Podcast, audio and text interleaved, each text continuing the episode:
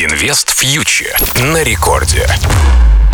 Друзья, всем привет! Вы слушаете Радио Рекорд, с вами Кира Юхтенко, и это наша еженедельная передача, посвященная текущей ситуации в мире экономики и финансов. Разбираемся, как э, сохранить свои деньги и на какие события стоит обращать внимание.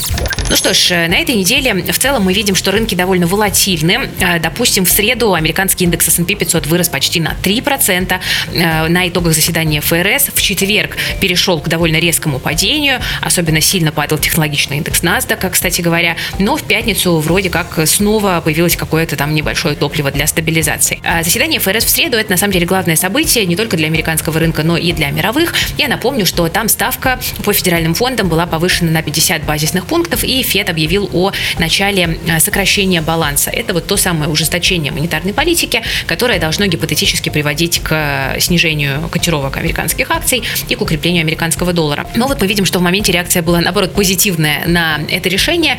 Почему? Здесь все достаточно просто. Джером Паул, во-первых, сказал, что он не ждет рецессии в американской экономике, и, кроме того, а, заявил, что а, повышение на июньском следующем заседании ставки на 75 базисных пунктов – это сценарий довольно маловероятный. То есть рынки рассуждали так. Да, политика ужесточается, но мы во многом это уже заложили в цене, потому что с начала года, по сути, американский индекс уже в коррекции на ожидание этих событий.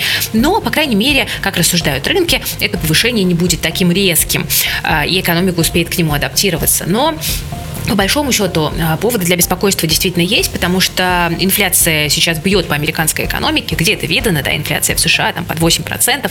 А, при этом темпы экономического роста уже замедляются. Мы видели слабые данные по ВВП за первый квартал, например, еще до всяких повышений. И э, здесь вопрос, получится ли у ФРС победить инфляцию, потому что если не получится, то мы будем находиться в ситуации, когда цены продолжают расти, а экономический рост продолжает замедляться. При этом в США на этой неделе мы наблюдали за сезоном отчета расчетов. Результаты в целом довольно неплохие.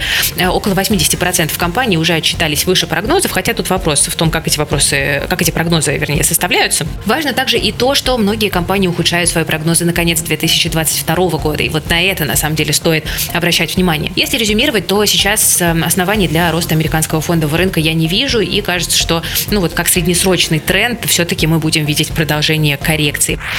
Ну а что российский рынок? Российский рынок, в общем-то, ждет э, новых санкций, шестой пакет э, от Евросоюза может быть объявлен э, уже 6 мая. И здесь э, речь идет, во-первых, о нефтяном эмбарго, полном, частичном, постепенном. Здесь вот будем очень внимательно смотреть на детали этого пакета санкций, потому что есть, безусловно, у него по-прежнему и противники внутри Евросоюза, хотя постепенно многие страны смягчают свои позиции вслед за Германией. Я уже не говорю о газовом эмбарго, которое пока еще все-таки всерьез не обсуждается, да, по крайней мере, в короткой перспективе. Кроме того, от нового пакета санкций санкций мы ждем э, отключения нескольких российских банков от СВИФТа. Это практически гарантированно будет Сбер, но э, также ходят слухи про МКБ, который э, связан с Роснефтью, является важным для нее банком. Ну и также поговаривают про Россельхозбанк. И вот здесь вот для людей, которые были переведены из ВТБ в Россельхозбанк, это, кстати говоря, например, я, скорее всего, откроется дорога к новому увлекательному путешествию, к какому-то новому брокеру, который пока еще